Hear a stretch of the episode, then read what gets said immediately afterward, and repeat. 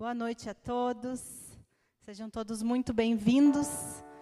Bem-vindos para estar com a gente louvando a Deus onde vocês estiverem.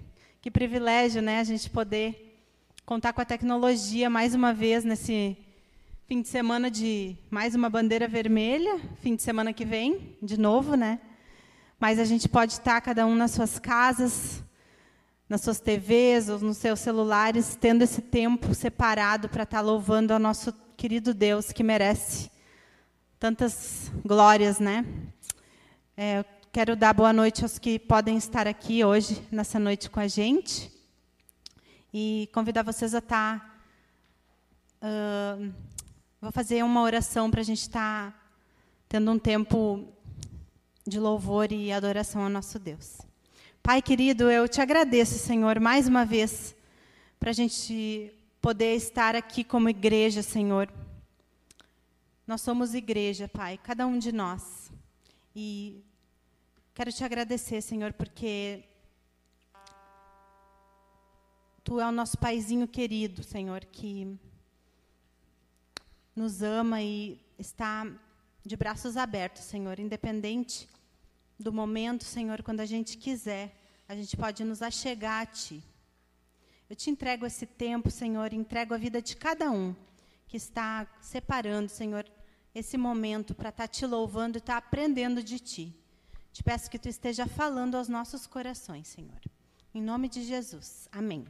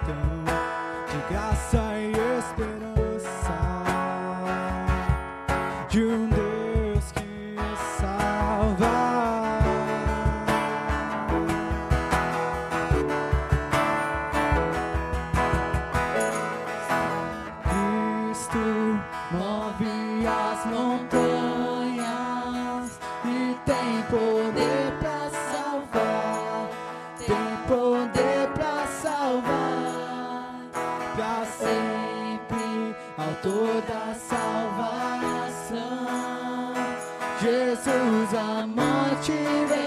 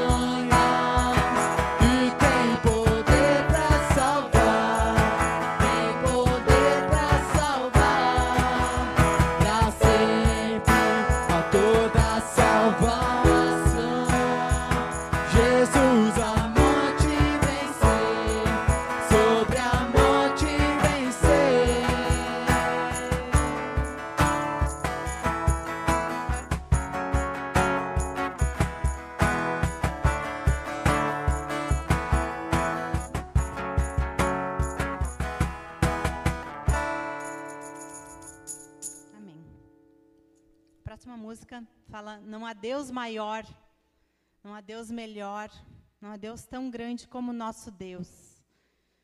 É uma música antiga, mas ele fala que, ela fala que ele criou tudo para o seu louvor. Então nós somos para o louvor dele, né? Então vamos estar cumprindo o nosso propósito nesse momento, estar louvando a ele através da música, né? Porque não é só assim que a gente louva a Deus.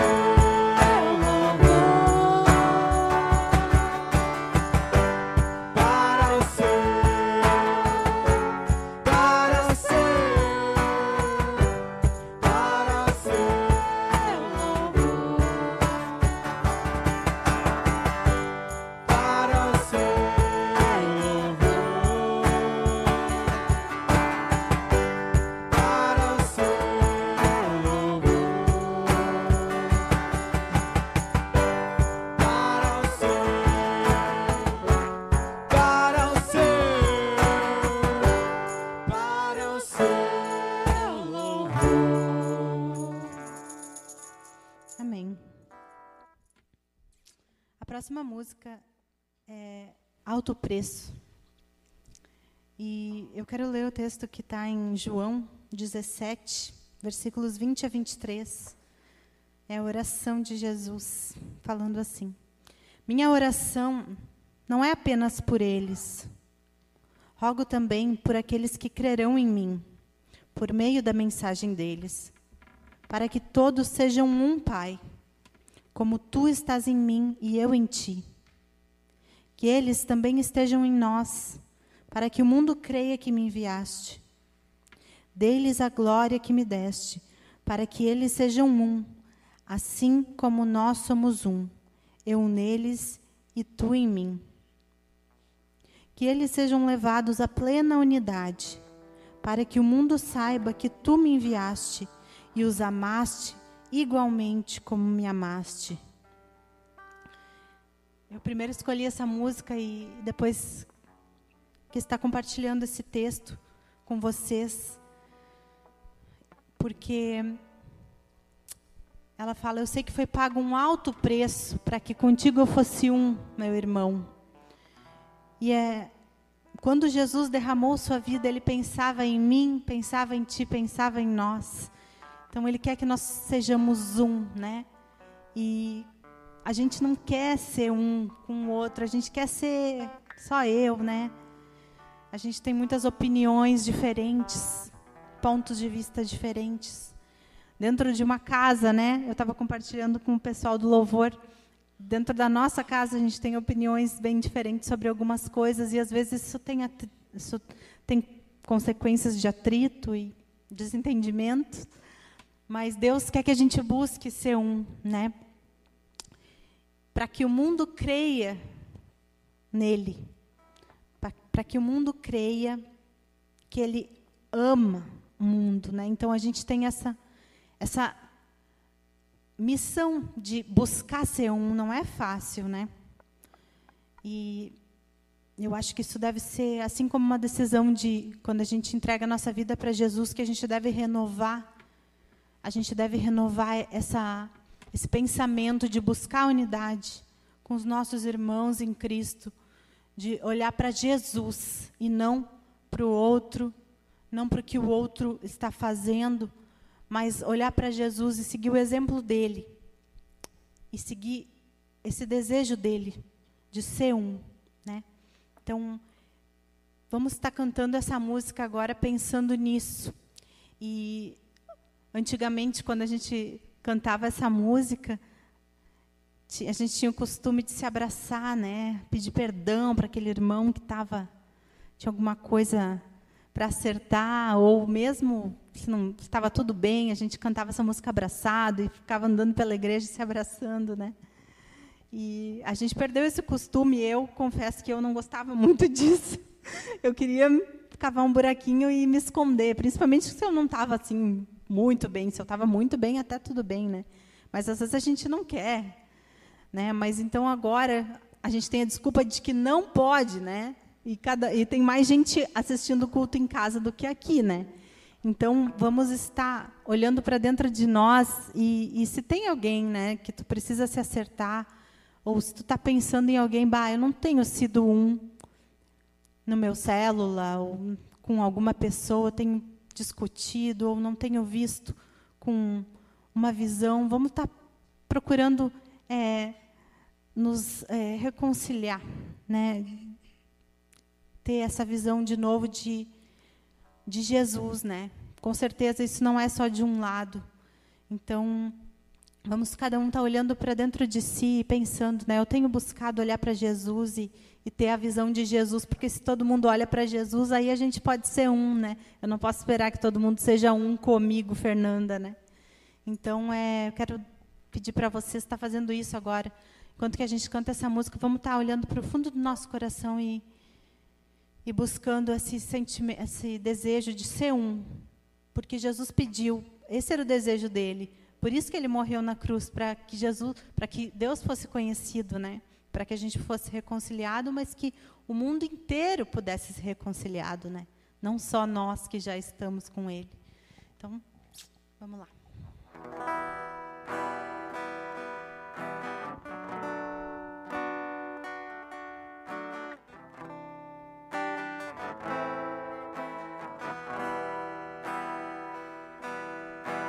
Eu sei que foi pago um alto preço para que contigo eu fosse meu irmão. Quando Jesus derramou sua vida, ele pensava em ti, ele pensava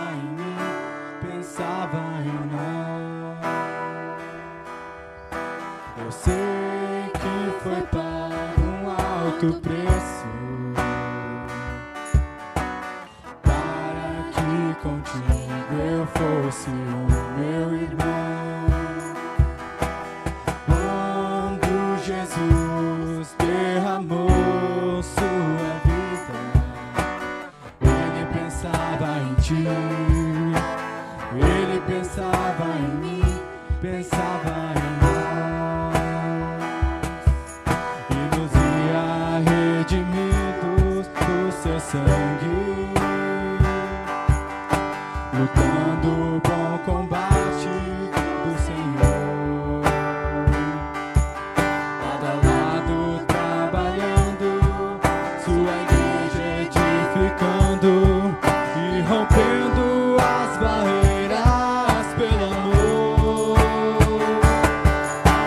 força do Espírito.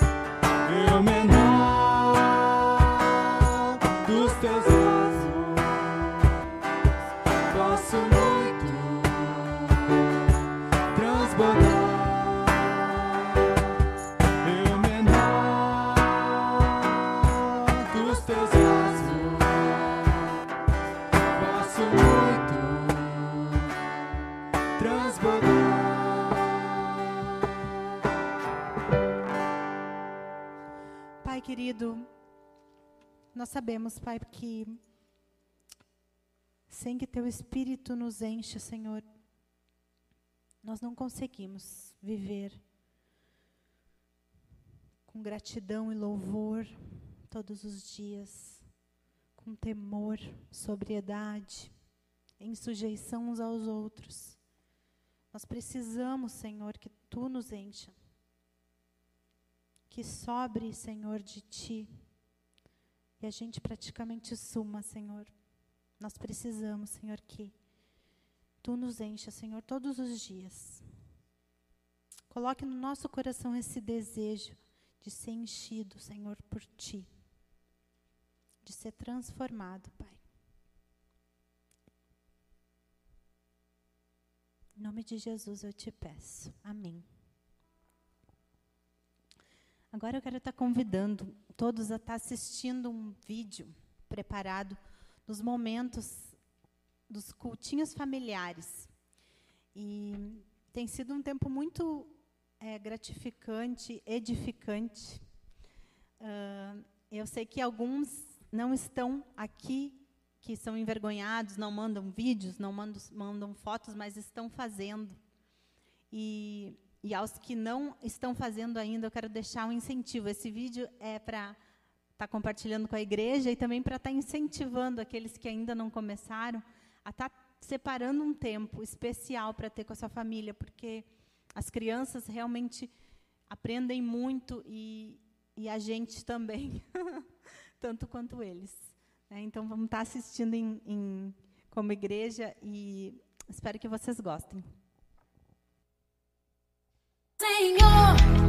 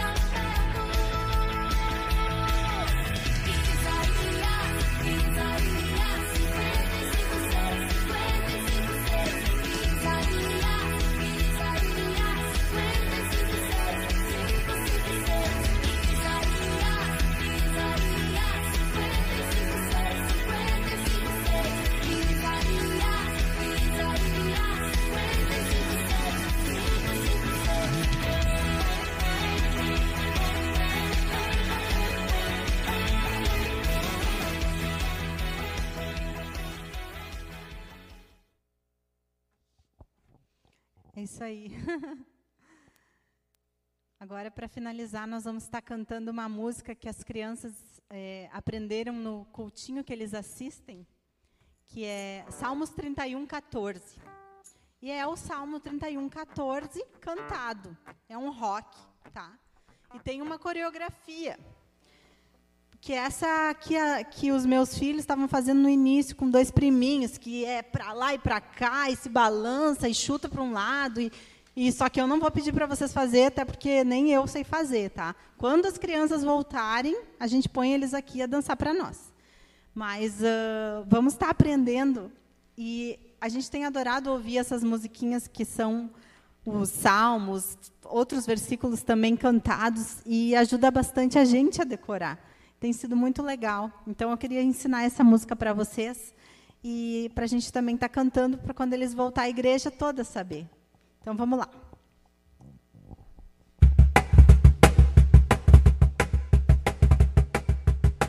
Mas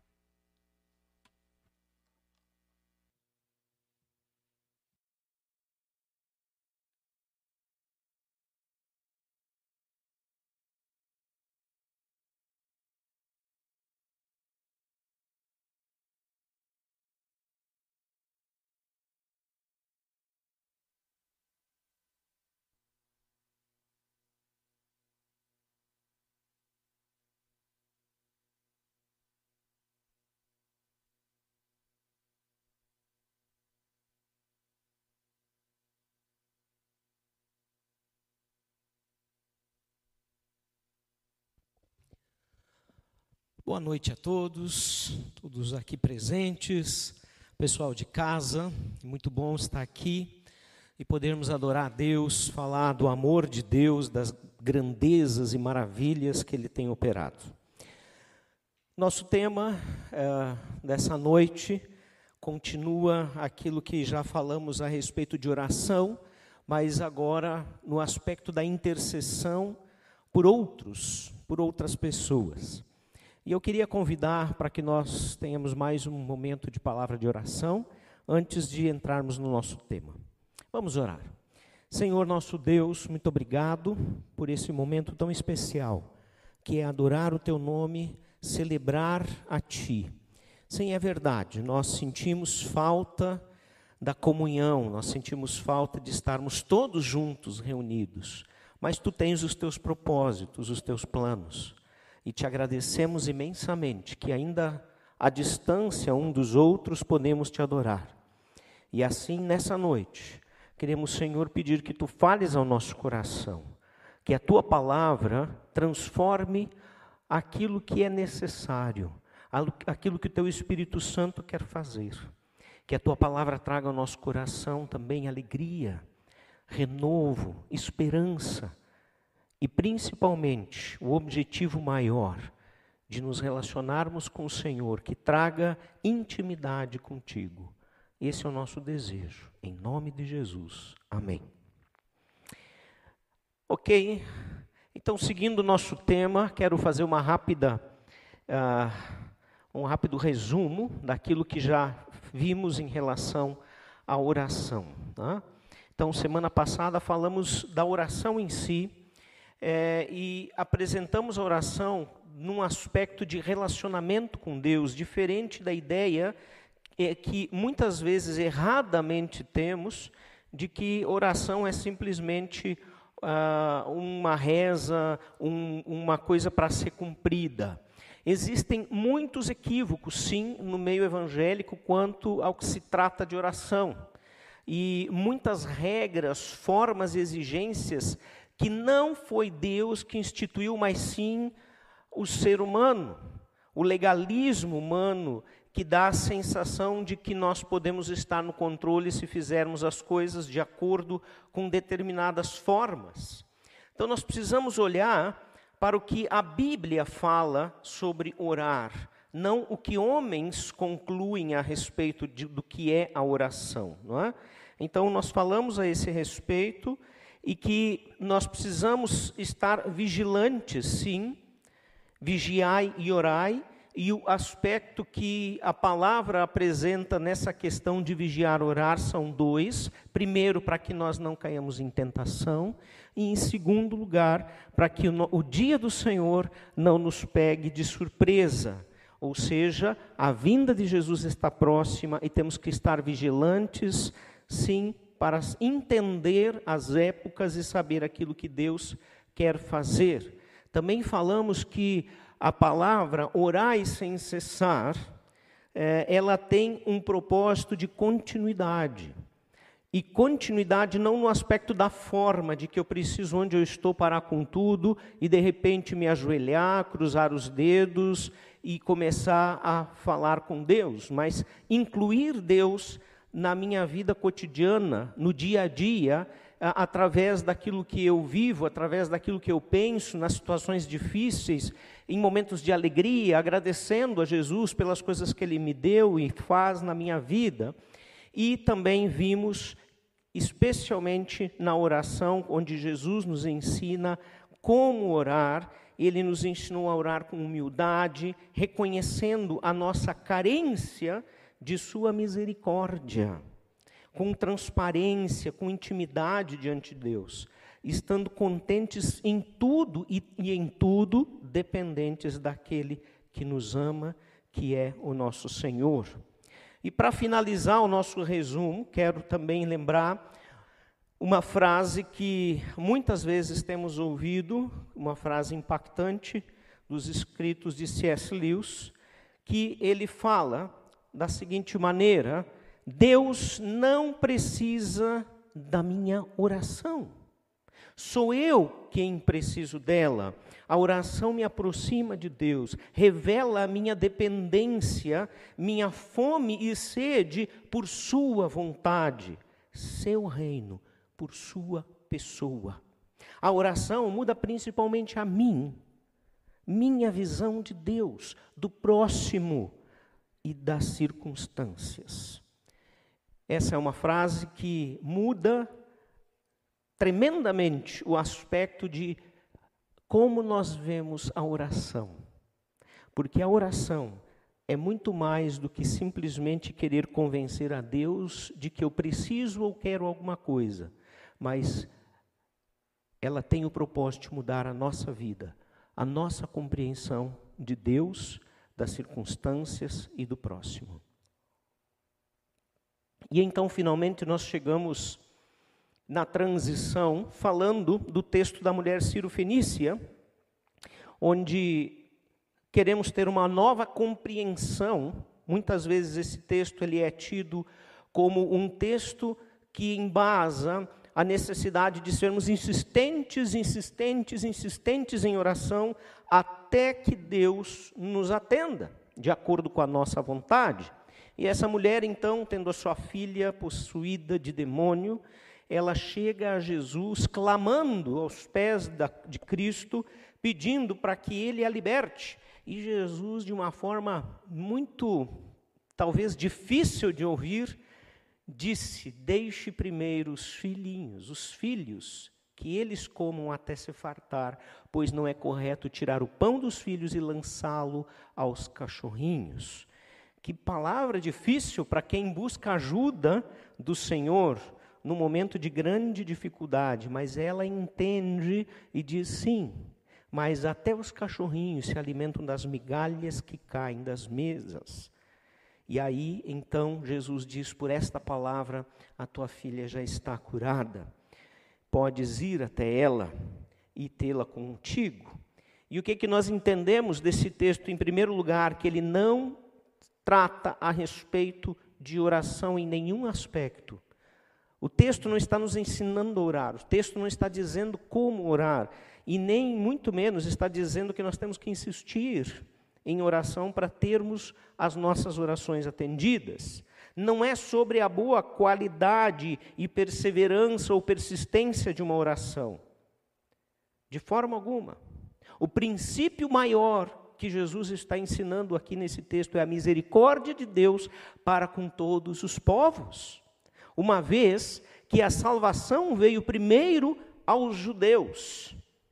Trata da salvação que vem do povo de Deus, o judeu de Nazaré, nascido em Belém, o nazareno nascido em Belém, que agora traz ao seu povo a salvação, como os profetas haviam garantido que aconteceria. Como Paulo revela mais tarde em Romanos 11, 15, né? Ou melhor, em Romanos 11, 15, Paulo retrata essa questão de que era necessário que viesse aos judeus primeiro, e depois, sim, mais tarde, em 11, 24, ele diz que os, genti os judeus têm um tempo, um espaço, para que os gentios sejam enxertados no reino de Deus. E é sobre isso que trata esta oração.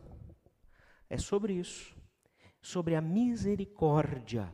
E essa questão da misericórdia que quer nos levar hoje para o nosso segundo tópico, que é a intercessão, segundo a Bíblia, a mortificação do ego em favor do próximo.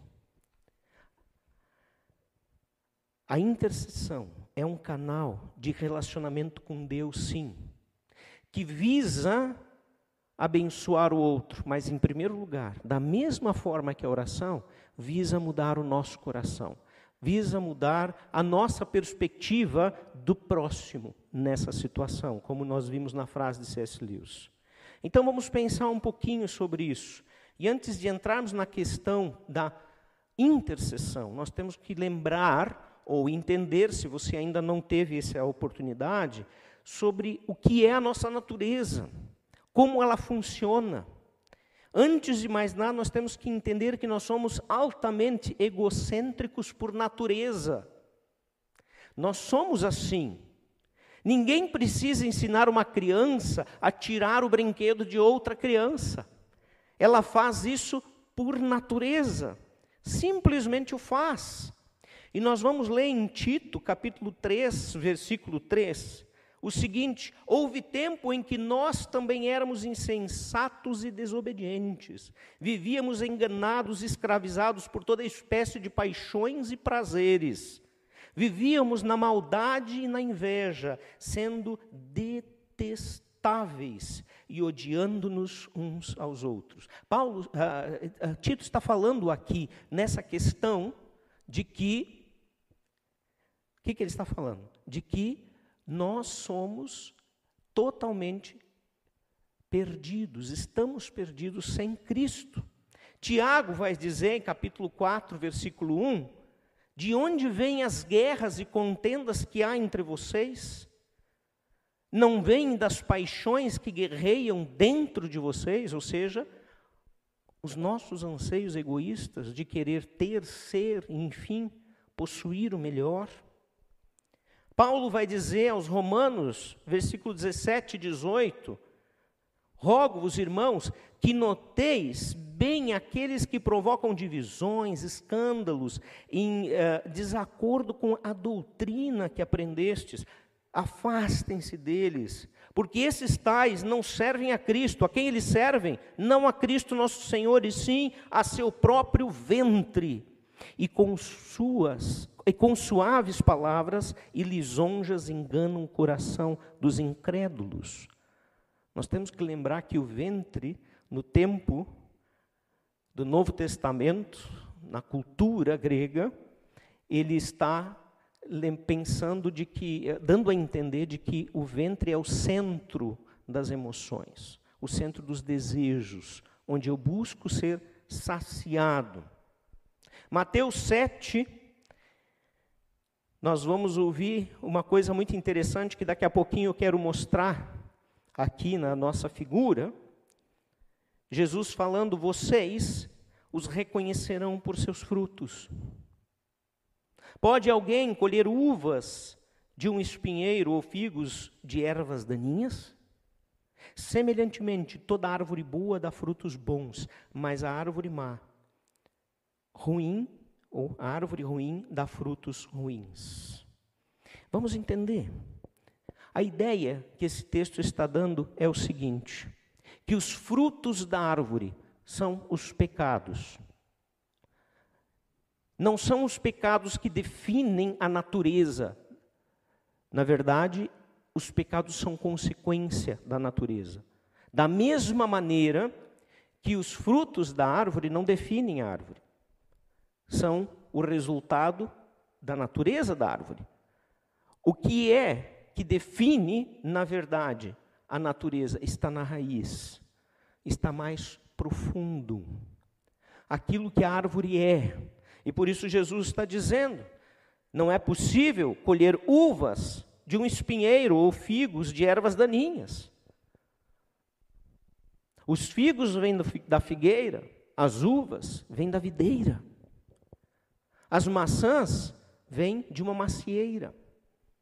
Então, o fruto não define a natureza, e sim a essência. A nossa essência é egocêntrica. A nossa essência é pecaminosa por natureza, como falamos há pouco. Ninguém precisa ensinar uma criança a ser egoísta. E eu acredito, queridos, que nós temos uma capacidade, não de deixarmos de ser egoístas à medida que crescemos, à medida que deixamos de ser crianças.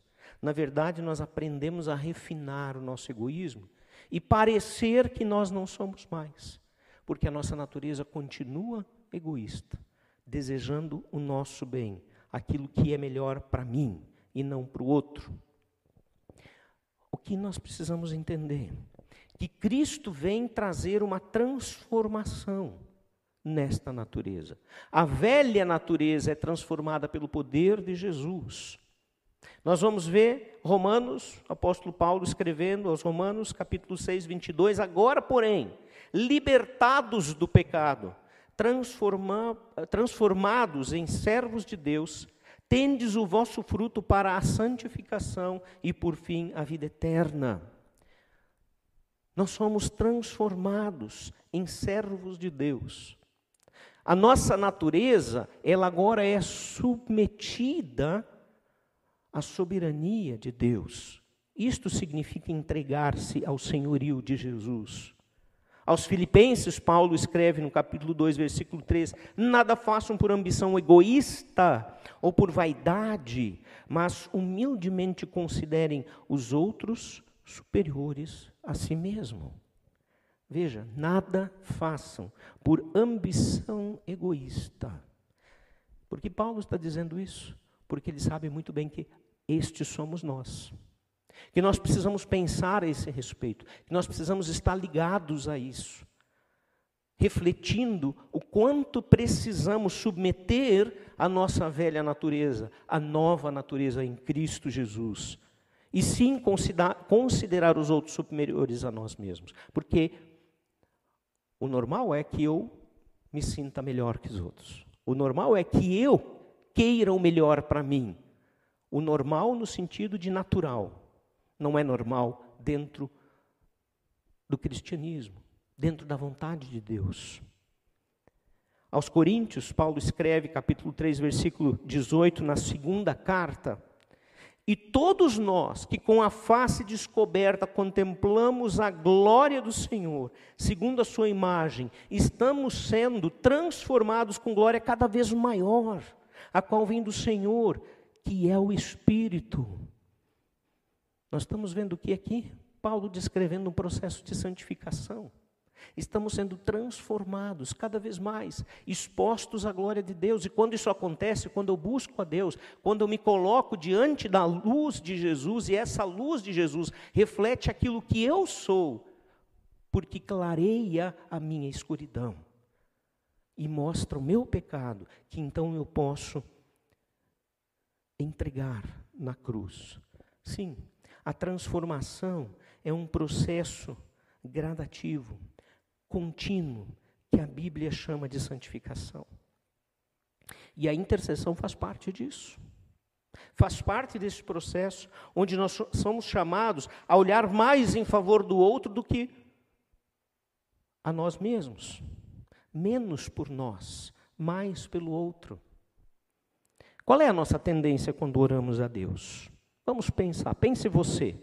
Quais são as principais falas que você dirige a Deus?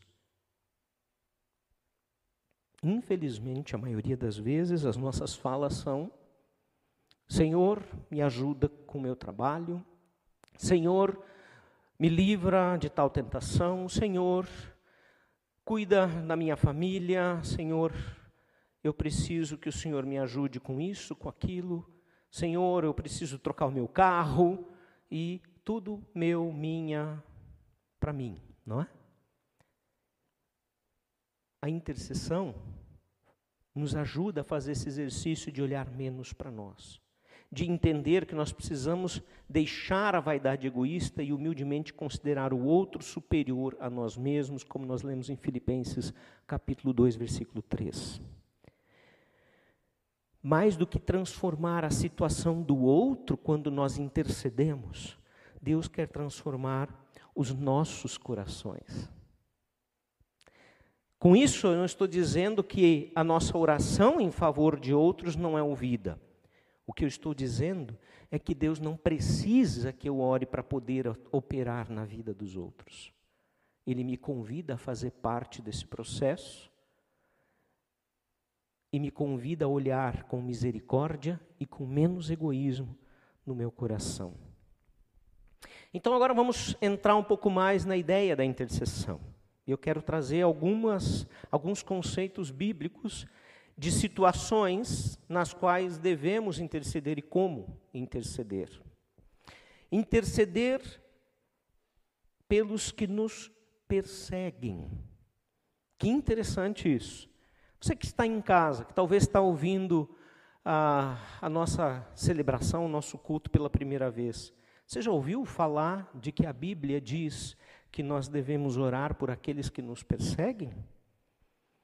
Orai pelos que vos perseguem. Mateus 5,44 fala isso. Essa não é uma opção agradável, de forma alguma. Mas foi Jesus que nos ensinou. E por que ela não é agradável? Por causa da nossa natureza egoísta.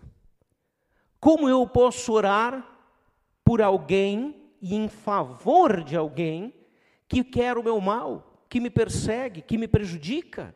De novo, o foco, o centro desta ideia, quem está? Sou eu. A minha proteção. Mas eu lhes digo, Mateus 5,44, Jesus dizendo: amem os seus inimigos e orem por aqueles que os perseguem. Amem os seus inimigos e orem por aqueles que os perseguem. Eu só posso compreender corretamente essa palavra se eu entender corretamente o significado do amor. Amor não é sentimento. Não na Bíblia. Amor na Bíblia sempre será entrega pelo outro, sempre será sofrer em prol do outro. E o nosso modelo maior de amor é Jesus Cristo na cruz. E sempre pergunto, quando falo disso, os sentimentos de Jesus naquele momento eram sentimentos agradáveis? Os pregos atravessando suas mãos e seus pés traziam um prazer?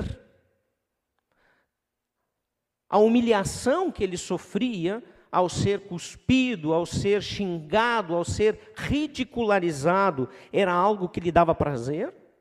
O distanciamento, a separação do Deus Pai, naquele momento que ele recebe os pecados de toda a humanidade e Deus vira o rosto dele, é algo que pela primeira vez ele experimenta na eternidade inteira, era algo que trazia uma nova experiência gostosa? É claro que não. O amor de Jesus foi expresso no pior dos sentimentos. Se você ama a sua esposa e diz amá-la, você vai fazer isso com ela, porque inclusive Jesus diz para nós maridos: amai vossas esposas assim. Paulo disse isso, né, falando de Jesus, assim como Cristo amou a igreja e como Cristo amou, entregando-se a si mesmo em favor dela. E depois ele continua em Mateus 40 5,46, dois versículos adiante: Se vocês amarem aqueles que os amam, que recompensa receberão? Até os publicanos fazem isso. Publicanos, para que você entenda o contexto, eram os cobradores de impostos, eram judeus, do povo judeu, que se venderam aos romanos, trabalhavam para eles e cobravam dos seus compatriotas impostos exa- exageradíssimos, pesadíssimos. E não só o que eles deviam cobrar, mas cobravam mais, eles, o Império Romano permitia isso a eles, cobravam para colocar no bolso deles. Ou seja, essa história parece não ser tão nova assim. E Jesus está dizendo: se vocês amam só quem ama vocês, vocês são sendo, estão sendo iguais a estes, nada, em nada diferente. Orar por aqueles que nos prejudicam nos ajuda a manter nossa humildade e lembrar que nós não somos melhores que ninguém. Que nós temos o mesmo potencial de fazer o mal. Que por nossa própria natureza podemos ser iguais ao pior dos bandidos de que sem a graça de Cristo nós somos igualmente corruptos, enganosos, egoístas e malfeitores. Ou às vezes a gente não se assusta com os nossos pensamentos. Não é verdade? Quando nós esquecemos quem somos por natureza e não enxergamos a obra de Jesus como a solução deste grande problema, nós estamos em grandes apuros. Nós precisamos entender que estas pessoas que nos precedem têm o mesmo valor para Deus que qualquer um de nós, que elas podem se tornar instrumentos preciosos para o Senhor tremendamente. Nós temos uma história assim em Atos, capítulo 9, abra sua Bíblia. Atos 9, 10 a 16. Saulo, um perseguidor da igreja, estava indo em direção a Damasco, quando Jesus mesmo, já ressurreto, já na glória do Pai, aparece a ele numa forte luz e diz: Saulo, Saulo, por que me persegues? E ele cai do cavalo, cegado por aquela luz intensa, gloriosa, horrorizado, diz: Quem és tu, Senhor? E ele diz: Eu sou Cristo a quem tu persegues. E aí ele é levado a Damasco, cego, e Deus então aparece a um discípulo chamado Ananias para continuar a obra na vida de Saulo, que se tornaria o apóstolo Paulo. E aí eu leio a partir do versículo 10, capítulo 9 de Atos. Em Damasco havia um discípulo chamado Ananias. O Senhor chamou numa visão: Ananias. Eis-me aqui, Senhor, respondeu ele. O Senhor lhe disse: Vá à casa de Judas, na rua chamada direita, e pergunte por um homem de Tarso chamado Saulo. Ele está orando. Numa visão, viu um homem chamado Ananias chegar e impor-lhe as mãos para que voltasse a ver. Respondeu Ananias, agora preste atenção à resposta de Ananias, a missão que Deus lhe deu. Senhor, tenho ouvido muita coisa a respeito desse homem e de todo o mal que ele tem feito aos teus santos em Jerusalém. Ele chegou aqui com autorização dos chefes dos sacerdotes para prender todos os que invocam o teu nome. Mas o Senhor disse a Ananias: Vá, este homem é meu instrumento escolhido para levar o meu nome perante os gentios e seus reis, e perante o povo de Israel. Mostrarei a ele o quanto deve sofrer pelo meu nome. Querido, você já imaginou, você já pensou que alguém que lhe persegue, que incomoda você, que tira você do sério, poderá se tornar um grande instrumento de Deus algum dia? Saulo mesmo não matou ninguém, mas ele, em seu testemunho ao rei Agripa, mais adiante no livro de Atos, vai dizer que ele próprio consentia com a morte dos cristãos e os perseguia para levá-los aos tribunais, para que então fossem executados. Este era o instrumento precioso que Deus estava escolhendo. Que escreveu 13 cartas, 13 livros do Novo Testamento. Que tremendo. Você já pensou que alguém assim pode se tornar um grande servo de Deus um dia? Porque quando Deus entra na causa da pessoa, ele transforma a vida totalmente. E por isso Jesus nos diz: quem somos nós para dizer que nós não devemos fazer o que ele diz? O que ele diz? Orai pelos que vos perseguem. Intercedam por aqueles que são maus para você, em outras palavras. Mas nós queremos ver também a questão da oração e da intercessão pelos doentes. E aqui eu preciso dizer que fiquei um pouco surpreso ao estudar e pesquisar esse assunto, que percebi que o maior registro que nós temos é, do que aconteceu com os doentes é sobre suas curas e não tanto sobre a intercessão. Mas vamos olhar para esta situação, como Jesus lidou com esta questão e como os apóstolos lidaram e como nós somos chamados a viver e operar através da intercessão na vida de doentes, não é? É, muitos doentes eram levados a Jesus e ele os curava. Todos que eram levados a ele. Nós vamos ter uma situação, isso você vai ver em Marcos 1,34, uma situação de Jesus passou a noite curando pessoas na casa de, da sogra de Pedro, e depois que todos se recolheram, de madrugada, bem cedo, Jesus sai dali, sem que ninguém perceba, para orar, para se afastar, estar com Deus. E então, logo de manhã cedo, a porta da sogra de Pedro estava de novo com uma fila enorme, esperando né, para que Jesus curasse mais pessoas daquele lugar, daquela aldeia. E eles então encontram Jesus dizem: Mas Jesus, onde o Senhor estava, tem um monte de gente esperando. Era uma fila maior do que a fila da Caixa para receber né, o benefício do governo. E aí nós estávamos, eles, Jesus, nós estamos lá com um monte de gente, por que, que o Senhor não sumiu? E ele respondeu: Eu não vim para curar, eu vim para pregar o Evangelho a todas as aldeias. Vamos seguir adiante. Ele não curou aquelas pessoas, ele não atendeu elas.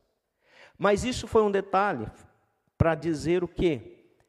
que de fato a mensagem maior não é a cura física, mas a cura da alma.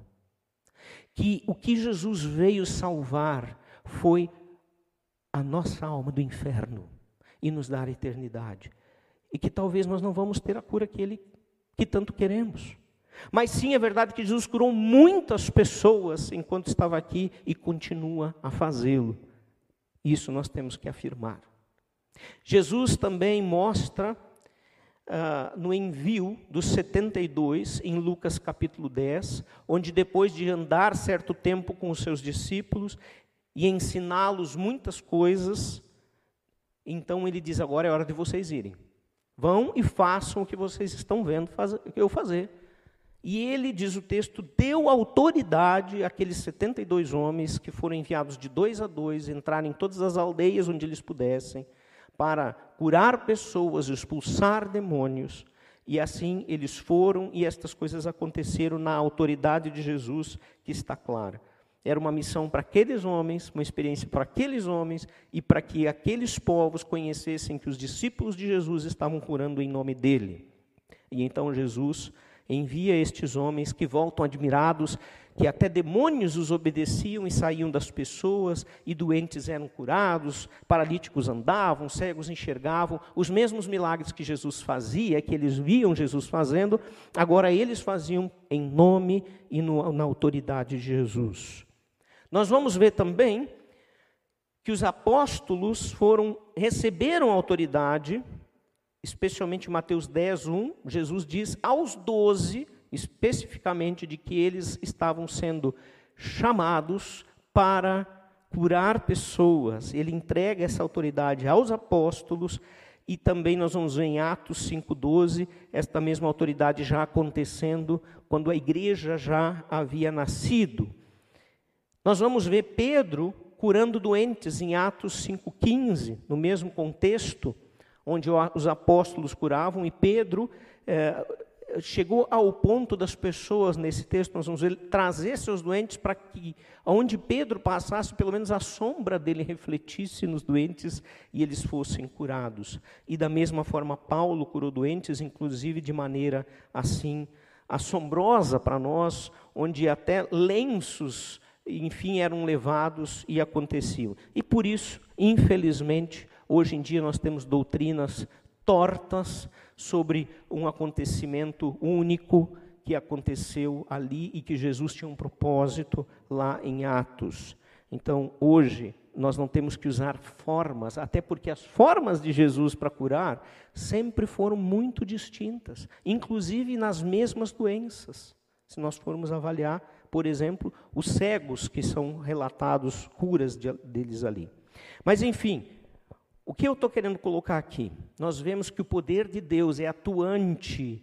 E nós aqui temos testemunhos de pessoas que foram curadas através da nossa oração, pessoas que você conhece, talvez você de casa vai dizer, sim, também tive uma experiência onde eu orei por alguém, essa pessoa se curou, onde havia um quadro totalmente eh, devastador, sem esperança, e Deus agiu. O fato é que qualquer cura que aconteça precisa ser entendida que é Deus que cura, não a forma, nem a pessoa que está sendo um instrumento.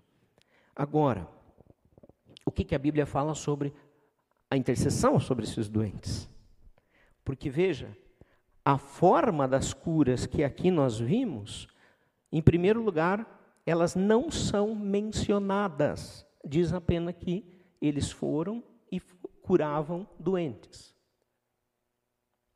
Em segundo, nós vamos ver, como já disse, que Jesus usava diversas formas. E a forma nunca foi o foco de Jesus, mas sim a vida da pessoa, a transformação, o testemunho e, inclusive, a libertação do pecado, que estava muitas vezes associada à cura física.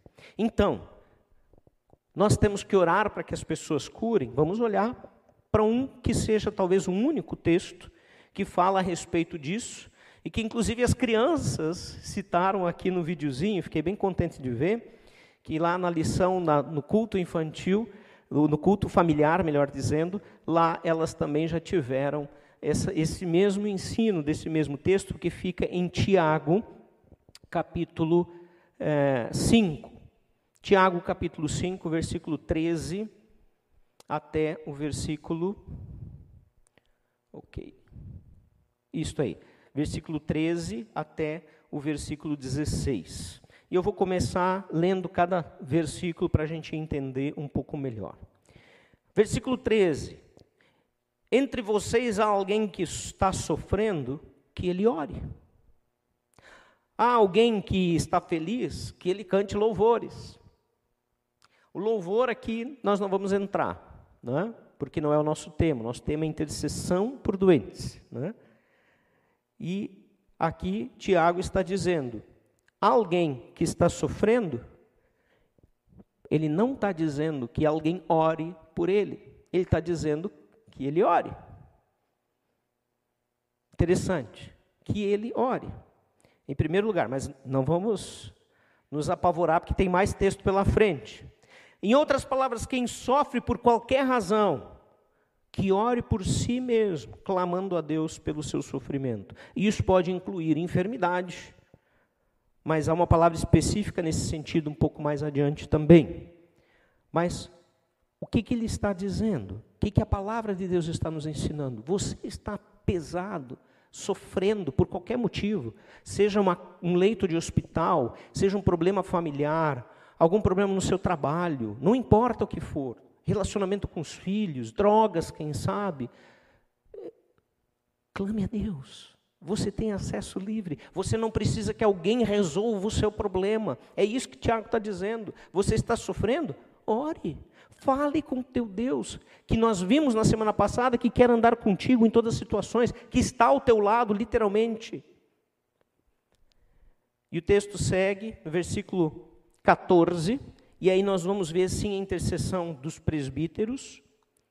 Queremos entender também esta palavra para não tirarmos conclusões que a Bíblia não está trazendo para nós. E o versículo diz: Entre vocês alguém que está doente, agora sim especificamente a palavra, que ele mande chamar os presbíteros da igreja, para que estes orem sobre ele e o unjam com óleo em nome do Senhor.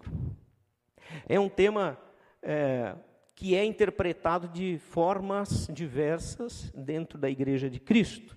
E por isso eu quero trazer alguns comentaristas para o nosso assunto, para ouvirmos a opinião um pouco mais ampla e não apenas o que eu tenho para dizer. Mude, ele comenta o seguinte sobre este versículo 14. Ele diz: Em caso de séria enfermidade, Tiago aconselha que os presbíteros, uma referência aos oficiais da igreja, né, aqueles que são eh, pastores, enfim, presbíteros de tempo parcial, mas reconhecidos pela igreja como líderes, né, deveriam ser chamados. Suas orações deveriam ser acompanhadas da unção com óleo em nome do Senhor. Em alguns casos, o azeite tem valor terapêutico, mas na maioria dos casos, o seu uso deve ser é, antes compreendido como um socorro à fé. Então veja, no versículo 13 ele diz: se você está sofrendo, ora. Não precisa chamar ninguém. Mas está difícil demais. Está alguém doente. E está muito complicado. Chama os teus líderes espirituais. Para que eles orem por ti. O que significa isso? Que a, a oração deles é garantida, que vai acontecer a cura? Não é isso que o texto está dizendo, em primeiro lugar. Mas vamos um pouco adiante. O que eu tenho para apresentar é o seguinte: que no Antigo Testamento, a unção com óleo, ela sempre representou a atuação do Espírito Santo na vida daqueles que eram ungidos pelo óleo. Então, essa prática ela vai ser vista uh, também em Marcos 6,13. Na verdade, os únicos dois lugares no Novo Testamento que aparece o uso do óleo, Marcos 6,13 e esse nosso texto aqui. E sempre quis simbolizar a ação do Espírito Santo como aquele que cura o enfermo e não os presbíteros e não os rabinos do Antigo Testamento e não os mestres. Então, sim, sou eu vamos dizer, o presbítero que estou ministrando a oração e o óleo tinha essa representação. Então, o óleo tem um papel simbólico. Mas nós sabemos o seguinte, e a gente vai ver isso no comentário adiante, é?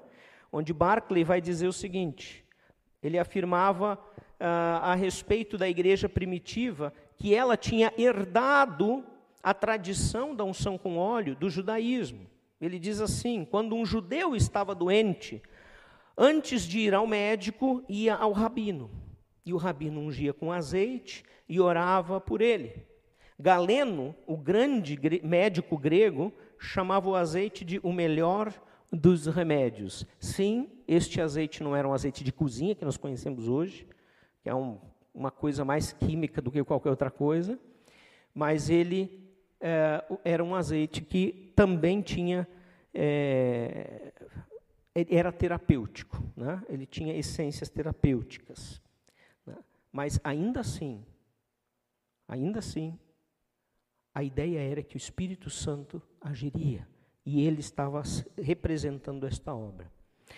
As notas da Bíblia de estudo e aplicação pessoal, elas trazem o seguinte comentário.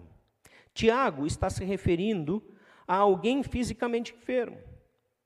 Nas Escrituras, o azeite era tanto um remédio, e aí nós vamos ver em Lucas 10, 30, 37, né, o bom samaritano ungindo as feridas daquele pobre, coitado, assaltado, né, é, que estava ali cheio de feridas, e ele unge essas feridas com óleo, e ele diz tanto um remédio quanto um símbolo do Espírito de Deus, como por exemplo, quando era usado para ungir reis. Nós vamos ver isso em 1 Samuel 16, do primeiro versículo em diante. E desse modo, o azeite pode representar tanto o aspecto, os aspectos médicos, né, como os aspectos espirituais da vida. E aí ele vai terminar dizendo que o cristão não deveria de rejeitar nenhum nem outro, até porque os médicos recebem a sua sabedoria de Deus, porque toda a ciência vem do Deus eterno, ainda que a ciência em si não reconheça isso. Então, pensando nisso, a ideia que nós temos aqui central é que sim, podemos e devemos chamar os presbíteros, os líderes espirituais da igreja, para também estar com aquele que sofre grandemente, não é? Mas não devemos interpretar de que a oração de um presbítero sempre vai ser mais atendida do que a oração de alguém que não é presbítero, porque Deus ouve a toda a oração. O versículo 15 vai dizer o seguinte: ele fala da oração com fé, e a oração feita com fé curará o doente, o Senhor levantará, e se houver cometido pecado, ele será perdoado. As notas também da Bíblia de estudo e aplicação pessoal a esse respeito dizem: a oração da fé não se refere à fé da pessoa doente, mas sim daquele que está orando por ela. E aí nós vamos lembrar daquela situação onde o paralítico que é levado a Jesus é descido né, do telhado de onde Jesus estava para o meio da sala pelos seus amigos, e ali a menção da fé destes amigos, inclusive, né? que Deus, Jesus viu a fé destes homens que ajudaram este paralítico. É Deus quem cura, continua a nota, e não a fé. E todas as orações estão sujeitas à sua vontade, sua, de Deus. Mas a oração faz parte do processo de cura que pertence a Deus. Temos que entender isso, para não colocar fé na fé. Você já ouviu a expressão, quem sabe até já disse, eu tenho fé, eu vou conseguir. O que, que essa expressão está dizendo? Ela está dizendo que porque eu sou alguém de fé, eu vou alcançar a graça que eu estou procurando. Em quem está sendo colocado a ênfase e o foco? Em mim, na minha fé. Essa não é a fé que a Bíblia propõe.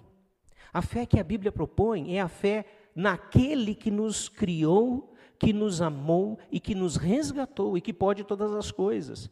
E aí, de acordo com a frase ou a palavra do C.S. Lewis que lemos, eu tenho que entender que a oração, seja ela em meu favor ou intercessória, eu estou indo a este que pode todas as coisas, dizendo: se o Senhor não fizer, eu não tenho esperança. E por isso que eu estou aqui. Eu estou orando e intercedendo pelo meu filho, pela minha esposa, meu marido, meu parente, porque eu acredito que o Senhor pode mudar essa história. Essa é a fé verdadeira, a fé no Deus poderoso, a fé no Deus amoroso, que pode todas as coisas, mas que talvez não necessariamente por seus infinitos e insondáveis propósitos não queira curar naquele momento. Então, quando nós intercedemos por alguém, nós estamos confessando com fé que Deus pode curar. No entanto, nós não sabemos se Ele vai curar. E toda vez que eu vou com aquela maneira arrogante de dizer, não, eu vou orar e vai haver cura, eu estou colocando de novo o poder na minha oração. E por isso eu tenho muitos problemas com aqueles que marcam a hora da cura. Vem esta noite às 20 horas culto de libertação e cura. Você vai ser curado, você vai ser liberto. Mas como posso garantir isso para alguém? A palavra de Deus não mostra em nenhum momento que isso é possível. Jesus não fez isso, os apóstolos não fizeram isso, a cristandade, de modo geral, em toda a história da igreja, não fez isso. Charlatões fizeram isso.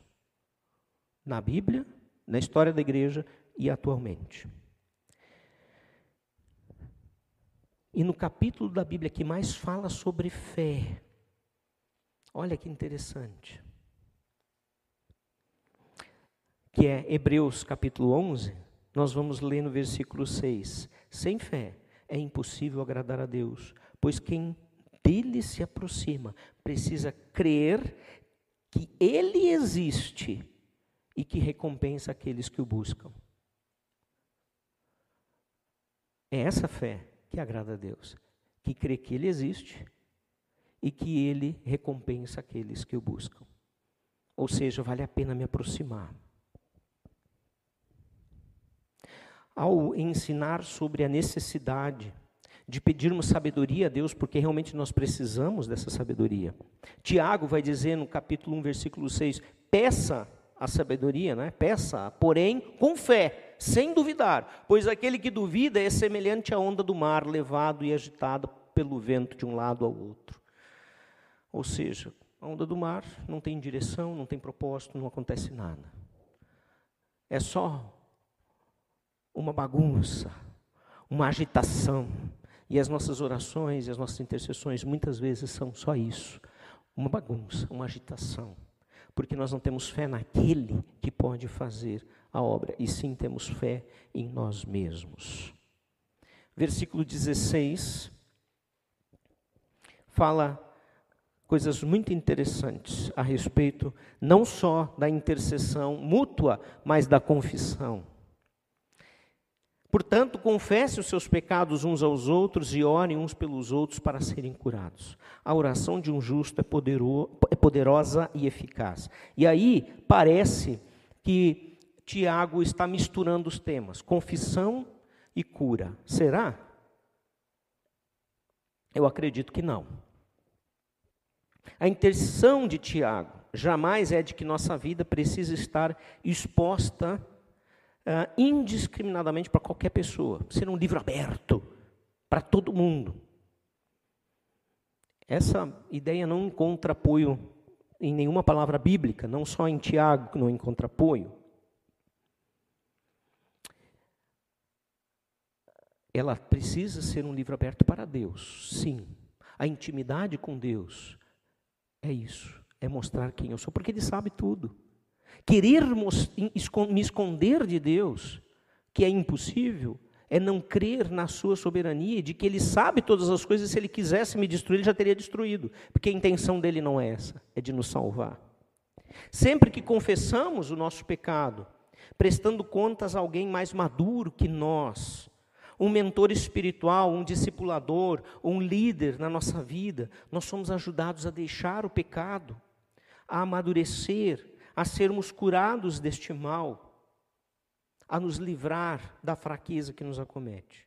A cura aqui mencionada pela intercessão a partir da confissão de pecados, ou seja, eu confessei o meu pecado para alguém mais maduro que me acompanha, e ele intercede por mim para que eu seja liberto. Quer primeiro simbolizar a cura da doença do próprio pecado, que é a pior doença da humanidade, que é a que nos leva para longe de Deus, que é a que traz todas as outras doenças como consequência. Já vamos entender isso. Mas também é verdade de que muitas doenças físicas são curadas a partir da confissão e da cura dos nossos pecados, porque as emoções nos deixam doentes quando o nosso pecado está escondido. De modo geral, as doenças elas são consequência do pecado, sim, o pecado que nos tirou do mundo perfeito, o mundo perfeito para o qual nós fomos feitos, e nos jogou na terra degenerada pela maldade. Todavia, o que não devemos afirmar em hipótese alguma é que todas as doenças são consequências do pecado daquele que está enfermo. Como, por exemplo, Jesus deixou isso muito claro aos seus discípulos ao verem um cego de nascença e eles perguntam para Jesus: foi ele ou foram seus pais que pecaram? Ou seja, a cegueira dele é consequência, é castigo de um pecado que ele cometeu ou dos pais dele. E Jesus diz: nem de um nem de outro, mas sim para que a glória de Deus fosse manifesta. João capítulo 9, versículo 2. Está escrito isso. A oração de um justo é eficaz, não por causa dele, como diz o texto aqui, mas por causa daquele que o justificou. E o justo, justificado por Cristo, sabe disso, ele não se orgulha disso, ele se orgulha de Cristo. Deus ouve as nossas orações e as atende, porque olha, ele olha pelo seu olhar amoroso para aquilo que Jesus Cristo, seu Filho amado, fez na cruz por nós. Então, a oração do justo, sim, é poderosa por causa disso. E a última intercessão que eu quero apresentar, que a Bíblia também traz, é sobre as autoridades da nossa vida. Primeiro lugar, as autoridades espirituais. Nós vamos ver alguns textos que vão trazer isso. Né? 1 Tessalonicenses 5,25 não vai estar exposto aqui, então se você quiser anotar, 1 Tessalonicenses 5,25. Irmãos, orem por nós. Paulo sempre pedia oração pelo sucesso da sua missão de evangelizar, e esse aqui é um dos casos. Irmãos, orem por nós. Um versículo bem pequeno. Segunda Tessalonicenses, Paulo de novo escrevendo para os Tessalonicenses uma segunda vez, capítulo 3, versículo 1, ele diz: "Finalmente, irmãos, orem por nós, para que a palavra do Senhor se propague rapidamente e receba a honra ah, ah, merecida, como aconteceu entre vocês." Ou seja, a intercessão que Paulo pede não é nem pelas suas feridas, pelas suas lutas, pelos seus sofrimentos, que foram muitos, mas é para que a obra de Deus progrida, para que o evangelho seja ensinado e tenha bom êxito. Hebreus capítulo 13, versículo 17 e 18 diz: "Obedeçam aos seus líderes e submetam-se à autoridade deles. Eles cuidam de vocês como quem deve prestar contas. Obedeçam-lhes para que o trabalho deles seja uma alegria e não um peso, pois isso não seria proveitoso para vocês. E aí, ao invés de não obedecer, sejam submissos e orem por nós."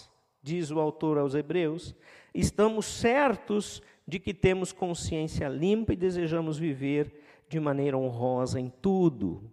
Este líder, escritor de Hebreus, que pode ter sido Paulo ou Pedro, há uma divisão de, de opiniões no mundo teológico a esse respeito, sobre o autor, mas, enfim, ambos eram líderes e ele está- dizendo: orem por nós. Nós precisamos ter direção de Deus e vocês podem interceder por nós. Mas também somos instruídos na palavra de orar pelas autoridades civis. São todas aquelas que se encontram investidos de autoridade municipal, estadual, federal, os três poderes nos três níveis, executivo, legislativo, judiciário, né? É, e aqueles também que são meus empregadores, meus mestres, que me educam, que me ensinam, e também pais, são líderes espirituais. E são líderes também, não só espirituais, mas na nossa vida do dia a dia.